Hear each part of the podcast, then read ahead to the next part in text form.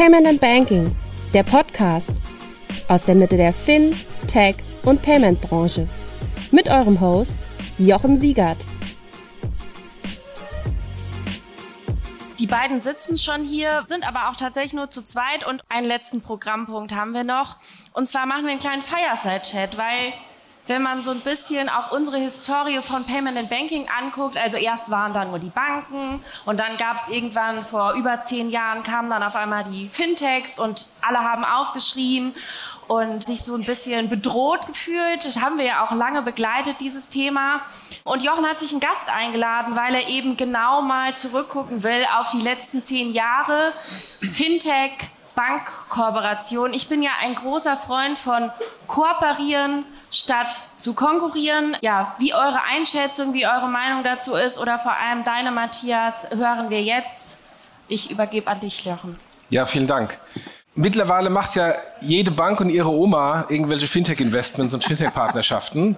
Die, die es erfunden haben, zumindest in Deutschland, ist die Commerzbank mit damals Malinkubator oder Niosphere. Genau. Und Matthias hat das seit, macht das seit zehn Jahren, ist mitgegründet, ist Geschäftsführer äh, heute und ich habe aus dem Internet mal rausgesucht, was damals gesagt wurde. Okay.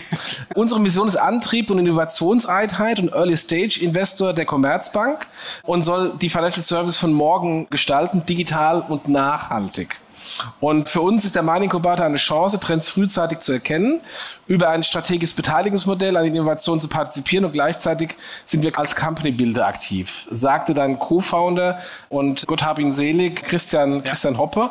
Und ihr beide, Christian und du, habt es zusammen mit der Birgit Storz gegründet, genau. die auch schon mal hier bei der Becks war, im Druckwasserwerk äh, auf dem Panel. Heute ist sie Headhunterin bei, bei Egon Zehnder. Erstmal schön, dass du da bist. Vielen Dank für die Einladung, ja. Sehr cool. Wie kam es eigentlich zu dieser Gründung? Was war der Antriebsfaktor? Warum war, wart ihr so früh dran? Ja, warum wir so früh dran? Also die Geschichte war Weihnachtsurlaub, warum? Und äh, Anfang 2013 kam Christian zu mir und sagte, ich habe da irgendwie eine Idee, wir müssen mal drüber reden. Und das war dann der Startschuss von dem Ganzen. Warum haben wir es dann sozusagen auch am Ende in der Bank, auch am Ende durchgekriegt? Weil am Ende musste es ja auch sozusagen dann entschieden werden. Ich glaube, da waren mehrere Punkte, die da sehr einen Einfluss gespielt haben. Zum einen hat man dann in der Bank schon erkannt, dass es draußen Player gibt, die uns wehtun. PayPal so als übergeordnetes Beispiel, hast du ja auch eine gewisse Schuld dran. Tatsächlich viel, viel stärker noch stand man gerade unter dem Eindruck von 360T, ehrlicherweise. Ja. Einem der größten Player hier in Frankfurt, zu dem Zeitpunkt wirklich schon sehr erfolgreich. Und man hat da sehr, wie soll ich sagen, ähm, ehrfürchtig, aber auch irgendwie mit Wut drüber geguckt, weil die Margen in dem Geschäftsbereich, wo 360T unterwegs war, sind da wirklich drastisch bei uns eingesunken, also 90 Prozent und mehr. Und dann war der Punkt, es gab wohl auch die Möglichkeit, mal für die Banken in PayPal zu investieren, hat man nie gemacht, weil man daran nicht geglaubt hat und hat dann 360T auch noch gesehen als großen Wettbewerber, hat gesagt, das sollte uns eigentlich nochmal passieren, dass wir sowas verpassen. Gleichzeitig, wenn man dann sozusagen in die Bank geschaut hat, war trotzdem klar, die Innovationsprozesse, die wir damals hatten, sind nicht dazu geeignet, wirklich disruptiv neue Themen voranzutreiben, sondern das war alles sehr inkrementell und klein.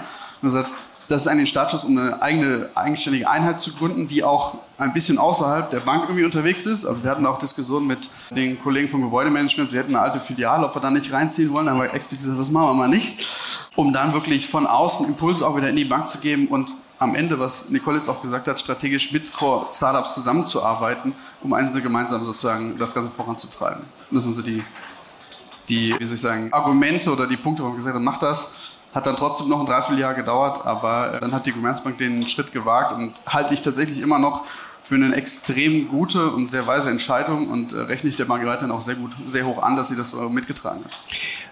Wie habt ihr es denn überhaupt intern durchgesetzt bekommen? Also das war ja so früh, da Management Attention zu bekommen, Geld zu bekommen, dass überhaupt abgestellt werdet, ist ja schon was Besonderes gewesen. Absolut. Also jetzt könnte ich sagen, wir haben den Mega-Pitch gemacht, wir waren die besten Verkäufer und überhaupt. Fairerweise, es hängt einfach immer wieder an Personen in der Bank. Und wir hatten tatsächlich, du hast die Birgit angesprochen, die damals sozusagen in der Bank die Chefin von uns beiden war. Wir hatten aber auch mit Markus Bäumer damals Firmenkundenvorstand der Bank, jemanden, der das gesehen hat und uns da supportet hat.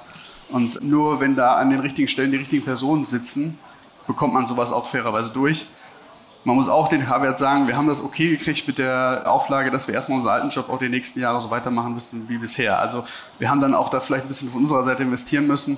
2016 haben wir dann gesagt, jetzt machen wir mal alles nur noch Vollzeit, weil es dann doch sich irgendwie erwiesen hat, dass es eine gute Idee war. Also man muss da so ein paar Kompromisse eingehen, um erstmal die Tür aufzumachen und sich dann Stück und Stück äh, weiterzuentwickeln. Eure ersten Investments war TraxPay, da hatte ich ja auch mal meine Historie, da hatten wir dann da auch sehr viel, sehr viel Kontakt äh, beim, beim Turnaround. OptioPay und Genie. Ja. Genie ja auch bekannt dann mit der Fernsehwerbung von der ING, mit dem Scan und, und genau. der Überweisung. Ja. Ihr habt, wart damals keine professionellen Investoren. Ihr habt vermutlich keine Ahnung gehabt, wie so ein Termsheet ist und so weiter. Keine wie habt ihr euch jetzt raufgeschafft? Weil die Kollegen von, von äh, Commerz Ventures waren ja klassische VC-Kollegen, die das Wissen mitgebracht haben. Ja. Wie habt ihr es euch drauf geschafft? Wir haben uns sehr schnell dann VC-Expertise reingeholt, ehrlicherweise. Also wir haben tatsächlich die ersten ein, zwei Termsheets selber gemacht. Natürlich mit, wie soll ich sagen, Anwälten, die uns da geholfen haben, aber relativ schnell auch gemerkt, es ist sehr, sehr hilfreich für jemanden, der strategische Investments macht, in der Bank und in Bankfachthemen unterwegs zu sein. Da fühlt man uns ziemlich wohl. Und auf der anderen Seite, wenn es um Investment geht, aber auch sich Expertise rund um VC reinzuholen. So. Wir haben den ersten Investment Manager reingeholt, ich glaube ein Jahr ungefähr, nachdem wir angefangen haben. Könnte man schon sagen, also Heutzutage würde ich sagen, wir fangen den, nehmen die direkt von Tag 1 mit rein. Aber das war dann sehr schnelles Learning, dass wir ein professionelles Team haben, das sich nicht im Banken unbedingt auskennt, aber im VC. Dann haben wir kontinuierlich unser, unser eigenes Know-how aufgebaut, aber natürlich auch das Know-how in der Company, was extrem wichtig ist, weil ansonsten fällt man sehr schnell auf die Füße. Gott sei Dank bisher im Verhältnis vieles gut gegangen. Wobei ihr die ganzen Investments nicht alleine gemacht habt, sondern auch mit VCs als Co-Investoren. Da hast, hast du dann wahrscheinlich auch die Leute gehabt, die dann euch miterzählt haben, so nach dem Motto, machen wir so und so aus Erfahrung. Das stimmt, nur ich würde auch kein, niemand, keinem VC erstmal über den Weg trauen. Also von daher, ähm, das war völlig, aber klar, natürlich war auch absolut immer unser Anspruch, wirklich als Minderheitsinvestor dabei zu sein. Jetzt äh, dieses Thema, ne? gerade in den ersten Gesprächen, jetzt seid ihr der Investor, irgendwie seid ihr ja doch eine Bank, jetzt wollt ihr mich übernehmen, ich will aber eigentlich eigenständig bleiben. Ähm, das waren auch sicherlich auch Diskussionen, wo wir aber dann klar gesagt haben, wir wollen nur Minderheitsgesellschafter sein, sozusagen partizipieren, gemeinsam Dinge entwickeln, aber eben jetzt nicht direkt irgendwie 100 Prozent oder mehr übernehmen oder, oder eine Mehrheit übernehmen. Und dann kommt das eben automatisch, dass auch Co-Investoren dabei sind. Und da haben wir mittlerweile, glaube ich, mit gefühlt fast jedem, der in der VC-Szene in Deutschland aktiv ist, mal ein Co-Investment gemacht. Und natürlich hilft das auch enorm. Sowohl uns hilft aber auch immer wieder sozusagen zu zeigen, was, wie wir investieren, um auch eine entsprechende, wie soll ich sagen, Akzeptanz auf der VC-Seite zu bekommen. Da wird man sicherlich als Corporate VC, der gerade erst anfängt, am Anfang auch eher mal ein bisschen komisch beäugt. Mhm. Ähm, sicherlich auch durchaus aufgrund von äh, Beispielen der Vergangenheit, wo Corporate VCs dann komische Dinge gemacht haben, langsam waren, sehr versucht haben, strategisch einzugreifen. Da muss man eine gute Balance finden zwischen einmal den Zielen einer Kooperation, die man erreichen will, und auf der anderen Seite aber trotzdem ein verlässlicher Gesellschafter erstmal auch zu sein in dem Startup. Jetzt hast du wunderbar erklärt, wie er es damals durchbekommen hat mit, mit Bäumer und, und, und Birgit und Co. Jetzt ist aber eine Bank ja kein Monolith und die Situation auch in der Commerzbank und bei keiner Bank da draußen ist heute wie vor zehn Jahren. Absolut. Da gibt es ständig Reorgs und nach der Reorg äh, kommt die nächste Reorg etc. Die handelnden Personen sind in der Regel dann relativ schnell weg ja. oder alle zwei, drei Jahre in eine andere Position. Ja. Wie habt ihr es geschafft, über die ganzen zehn Jahre A, das Commitment weiterzubekommen und vor allem gleichzeitig, ich meine, TraxPay, OptioPay und Genie waren alles Bank Kooperationspartner, diese, diese Thematik dann auch in der Bank immer wieder reinzubekommen, dass die dann sich diese komischen Ventures, mit denen ihr da Partnerschaft macht, mal anschauen. Anschauen, ja. Also ganz selbstlos offensichtlich haben wir ein paar Dinge ganz richtig gemacht, um sozusagen über die lange Zeit auch zu bleiben. Und tatsächlich sogar wurde das Ganze ausgebaut. Wir haben bis am Anfang erstmal wirklich nur für die Firmenkundenseite gearbeitet und 2017 kam dann der der, der Shift, wo man auch gesagt hat, okay, das ist so relevant und es gibt so viele Cases, die eben nicht nur im Firmenkundenbereich sind, sondern in der ganzen Bank, dass dann sozusagen auch unser Scope erweitert wurde und wir jetzt eben seit 2017 tatsächlich für die Gesamtbank auch unterwegs sind. Weil man einfach in der Bank in vielen Stellen gesehen hat, dass die Impulse, die wir reinbringen, extrem relevant sind. Und das hat angefangen mit, wir haben einfach mal Vorträge in der Bank, und zwar ganz viele am Anfang gehalten, haben erzählt, was da draußen eigentlich passiert was für Fintechs aufkommen. Und ich kann mich noch erinnern, 2014 hatten wir so eine Slide, wo alle Geschäftsbereiche der Bank sind und wir haben zu jedem Geschäftsbereich ein, zwei, drei, vier Fintechs zeigen können. Und gesagt, das ist nicht nur mal ein Bereich, sondern es wird in jedem Bereich gibt es Player, die sich da Gedanken machen, wie man das besser machen kann. Und dieses Verständnis hat sich sehr stark verfestigt sodass es eigentlich nie, oder was ist eigentlich, es gab nie eine Diskussion, zumindest nicht, dass ich sie mitgekriegt hätte, dass das irgendwie in Frage gestellt wird oder sozusagen ähm, eingestellt wird, sondern es wurde tatsächlich eigentlich immer mehr ausgebaut und sozusagen uns mehr Raum gegeben. Wir haben es geschafft, dass sich die Leute mit den Themen auch ganz konkret beschäftigen. Also wir haben uns am Anfang überlegt, wo machen wir den Standort? Machen wir den in Frankfurt oder machen wir den in Berlin? Und wir haben uns bewusst für Frankfurt entschieden und das war eine sehr weise Entscheidung, weil wir waren am Anfang vor allem sehr viel in der Bank unterwegs. Mhm. Und viel mehr, und ich glaube, das war auch gut, da, weil da viel größere Bedarf war als, in der, als bei den Startups, um eben zu zeigen, was das auch für Mehrwerte am Ende in der Bank bringen kann. Weil nur zu sagen, ihr werdet angegriffen, das führt oft dazu, glaube ich nicht. Und die kriegen das eh nicht alles hin. Wenn man den Leuten sagt, guck mal, wenn ihr mit denen zusammenarbeitet, wir lösen die Probleme konkret in der Bank bei dem und dem Thema, dann hat man auf einmal eine Aufmerksamkeit, weil dann die Leute auch persönlich was davon haben. Und so haben wir Schritt für Schritt uns rangerobbt. Lief das jetzt von Anfang an mega gut? Nee. Also, Genie, das ist jetzt wirklich ein sehr cooles Beispiel. Auf der einen Seite, weil es ist gefühlt in allen Banken unterwegs. Ganz Deutschland eigentlich, äh, jede deutsche Bank nutzt Genie mehr oder weniger. Und mit der Comdirect haben wir auch sehr, sehr früh eine Kooperation gemacht. Unter uns, Commerzbank, letztes Jahr. Also hier und da dauert das manchmal auch ein bisschen, bis man dann Themen in der Bank durchkriegt. Das ist sicherlich in der jetzigen Zeit nochmal, also schon wieder ganz anders, weil einfach viel mehr Bewusstsein da ist und viel mehr auch da teilweise Push aus der Bank kommt, dass wir uns Sachen anschauen sollen. Ähm, aber von daher, das ging nicht alles am Anfang reibungslos durch. Und da haben wir auch viel gelernt. Wir dachten am Anfang, na gut, wir haben einen Vorstand, wir haben einen Bereichsvorstand bei uns in den Gremien mit drin, dann wird das schon klappen wenn dann irgendwie der Bereichsleiter, der Abteilungsleiter gesagt hat, habe ich ja keine Lust zu, dann passiert halt trotzdem nichts. Von daher sind wir schon relativ schnell dann auf den Punkt gekommen, okay, wir müssen eigentlich von beiden Seiten, mhm. irgendwie von oben und von unten, diese Themen frühzeitig irgendwie platzieren und mitspielen. Und dann kann es immer noch an einer Legacy, wie wir gehört haben, scheitern. Aber dann ist die äh, Wahrscheinlichkeit, dass sowas funktioniert und eine Integration oder eine Kooperation funktioniert, deutlich größer dieses Not Invented hier ist ja kein Thema in der Commerzbank. Das äh, kenne ich auch aus meiner Bank und aus quasi allen Banken, mit denen ich in der Vergangenheit äh, kooperiert habe. Wie habt ihr das dann auch also du hast jetzt wunderbar erklärt, wie ihr das versucht habt, intern zu lösen. Mhm. Aber ihr hattet ja auch insofern Startups, die eine entsprechende Erwartungshaltung hatten, ja. nach dem Motto, jetzt habt ihr in uns investiert, jetzt ja. macht ihr mal die Türen auf und warum geht die Tür nicht auf oder warum geht die so spaltweit auf und warum lässt der andere Typ mich da von der Verabteilung verhungern? Ja. Wie habt ihr das auf der, auf der Startup-Seite gemanagt? Ja, ja. Auch ein Weg. Am Ende ist die Antwort eigentlich klare Transparenz und eine klare äh, Transparenz auch über, äh, bezüglich der Erwartungshaltung. Tatsächlich muss, darf man nicht unterschätzen, auch bei ganz vielen Startups, allein der erste Schritt zu sagen, eine Commerzbank oder eine Tochter der Commerzbank hat ich mich investiert. Das ist schon mal ein erster durchaus Mehrwert, nicht bei jedem Geschäftsmodell, aber bei vielen, gerade auch, wenn man sozusagen darum geht, andere Investoren noch zu gewinnen, der durchaus erstmal ein erster Schritt ist und ein erster Mehrwert ist, den wir mitbringen. Das ist natürlich ja. erstmal nur Reputation, ist aber tatsächlich nicht zu unterschätzen. Und der zweite Schritt ist dann auch klar gegenüber dem Startup transparent zu sein und sagen, wir haben hier eine Menge Möglichkeiten. Das ist aber ein Corporate, die haben eine andere Geschwindigkeit, die haben andere Prozesse. Ob das jetzt gut oder schlecht ist, manchmal ist es regulatorisch einfach notwendig. Es gibt einfach unterschiedliche Herangehensweisen. Von daher äh, auch klar, erwartet nicht, dass in einem Monat wir irgendwie eine Sales-Partnerschaft haben und ihr die PL nur mit uns gefüllt bekommt. Mhm. Man kann da vieles versprechen und ich glaube, das ist gerade auch ein Punkt, wo Corporate VCs in der Vergangenheit oft Fehler gemacht haben und deshalb auch einen gewissen schlechten Ruf am Anfang mal bekommen haben, weil viel versprochen wurde, was dann nicht geliefert wurde. Und natürlich gibt es bei uns auch Startups, wo ich mir eine ganz andere Kooperation wünschen würde, es aber aus verschiedenen Gründen nicht funktioniert.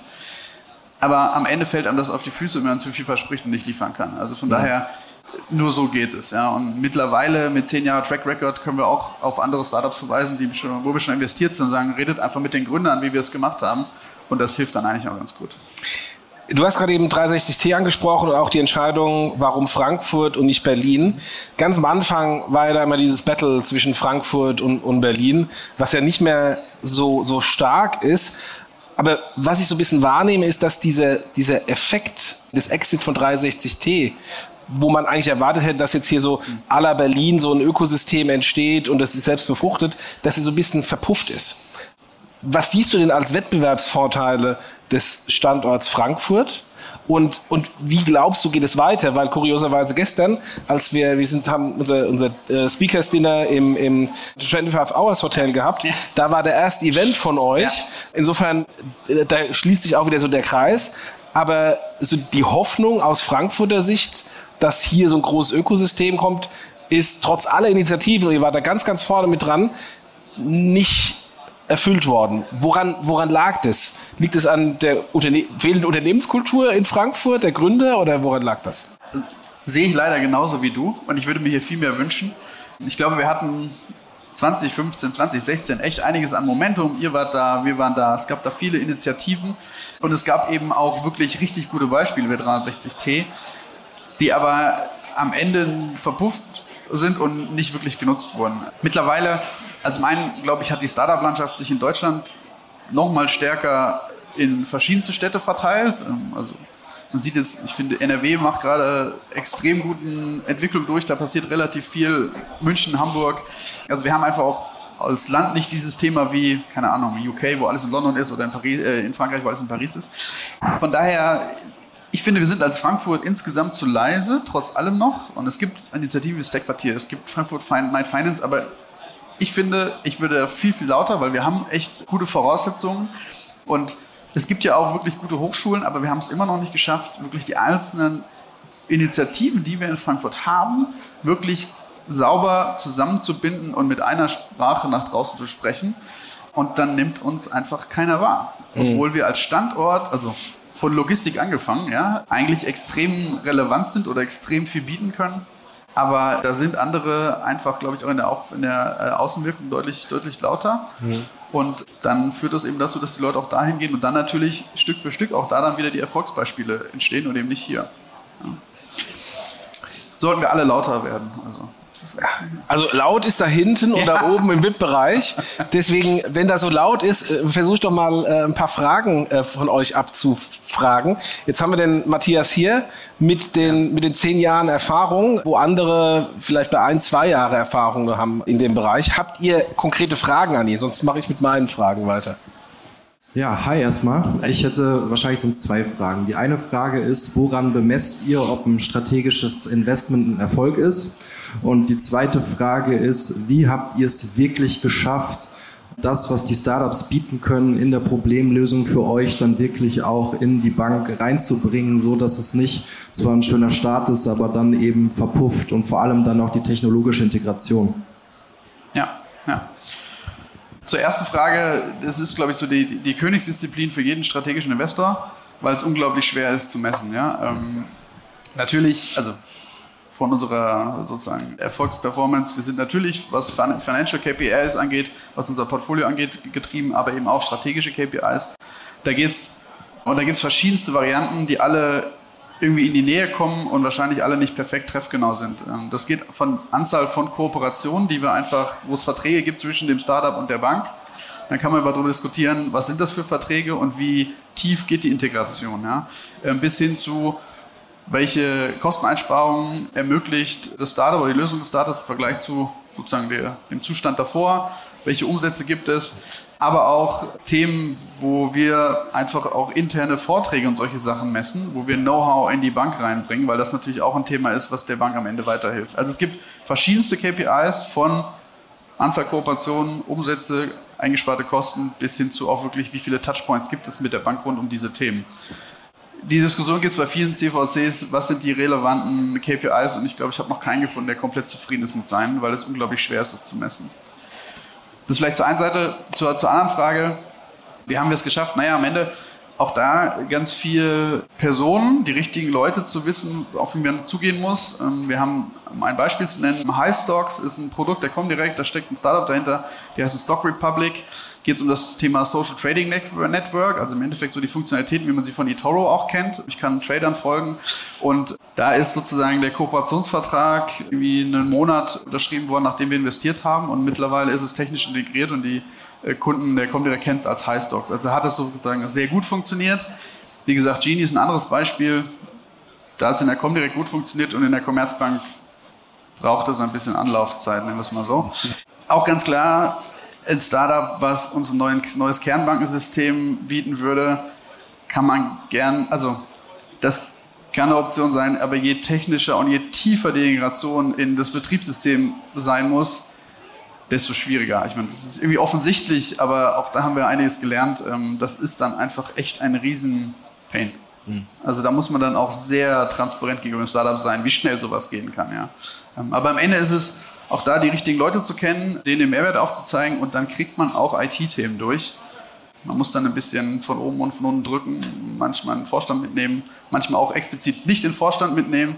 Das ist echt sehr individuell, wie man dann die Themen platziert bekommt. Da hinten ist noch eine Frage. Ja, äh, geht ein bisschen in die gleiche Richtung. Was für Geschäftsmodelle schaut ihr euch denn an?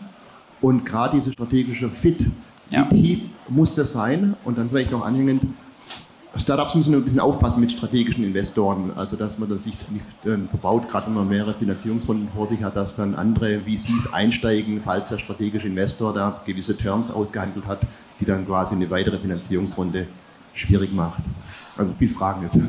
Alles, alles gut, genau. Also vielleicht zu, zu, zum letzten Teil, das ist genau das, was ich vorhin meinte. Also in unseren Termsheets, in unseren Investment Agreements, Standard-Terms die man im VC-Markt kennt. Wir haben keine Exklusivitäten oder solche Sachen. Wir hatten so Anwandlungen, wo dann manchmal unser Investmentkomitee, was äh, Commerzbank besetzt ist, auch teilweise, dann solche Ideen hat, die wir relativ schnell abblocken. Wir sagen, wenn wir sowas reinmachen, erstens ist das ein Thema für unseren Ruf und zweitens limitieren wir dadurch in 99 Prozent der Fälle das Wachstum des Startups. Von daher schauen wir da sehr drauf, dass wir, also es ist jetzt nicht so, dass wir, dass uns die Terms egal sind, aber wir nehmen Standard-Terms und agieren in dem Sinne wie ein normaler VC-Investor, was die eine Seite angeht. Und was die strategischen, der strategische Fit angeht, auch da gibt es immer wieder Diskussionen, weil wir dann doch hier und da einen weiteren Blick haben, was ein strategischer Fit für eine Bank eigentlich sein müsste. Gerade wenn man vielleicht mal die nächsten fünf bis zehn, also fünf, zehn Jahre ist zu viel, aber die nächsten drei bis fünf Jahre anschaut, im Vergleich zu, was sozusagen die Kollegen der Bank gerade für Prioritäten haben, die eher die nächsten, naja, sechs Monate sind. Ähm, also Ganz grundsätzlich, wir schauen uns, wenn man so an die, die Kategorien denkt, Fintech-Themen an, wir schauen uns auch B2B SaaS-Themen an, soweit sie einen Banken-Connex oder einen Financial Connex haben. Und wir schauen uns seit jetzt zwei Jahren auch ganz das Thema Nachhaltigkeitsthemen an. Auch da wieder, wenn es darum geht, nachhaltige Transformation in der Bank und passend für die Kunden der Bank voranzubringen. Ähm, solche Sachen schauen wir uns an. Und ähm, wir haben jetzt ein Beispiel, wir haben in, in Beatvest investiert, da geht es um das Thema ähm, Financial Education ein Thema, wo die Bank sagt, ist extrem relevant, wo die Bank aber offen sagt, aktuell haben wir da kein Angebot und wir haben über die nächsten zwölf Monate auch so viele andere Themen noch in dem Bereich zu tun, dass wir da erstmal auch keine Kooperationen absehbar irgendwie liefern können. Es ist aber ein extrem relevantes Thema für uns langfristig. Und dann sagen wir, okay, das reicht uns völlig aus für einen strategischen Fit. Langfristig sehen wir da Themen und dann können wir da auch investieren ich würde mir manchmal noch viel größeren strategischen Blick wünschen und so ein paar Sachen investieren, wo die Bank dann irgendwann sagt, das ist uns aber doch zu weit weg, aber da entwickeln wir uns gerade hin. Ja. Es gibt auch so ein paar Sachen, die sind auf unserer klassischen Liste, die wir von Deals, die wir leider nicht gemacht haben in der Vergangenheit, die hätten sich strategisch sehr ausgezahlt, aber ich glaube, diese Liste hat jeder VC an verpassten Deals, von daher haben wir die natürlich auch. Ich hoffe, das hilft. Ja, spannende, spannende zehn Jahre was ich von Anfang an immer bei euch super fand, war, dass ihr das auch so unter dem F&E Aspekt ähm, überlegt ja, hattet. Ja. Wenn man schaut, was die deutsche Industrie an F&E-Aufwendungen hat, was die ganzen Big Techs an F&E-Aufwendungen haben und was wir in unserer Industrie im Financial Service an F&E machen, ist ja quasi nicht, nicht existent. Insofern auf die nächsten zehn Jahre. Mal gucken, wie es weitergeht bei euch. Und äh, vielen Dank, dass du, dass du uns hier ein bisschen hinter die Kulissen schauen hast lassen.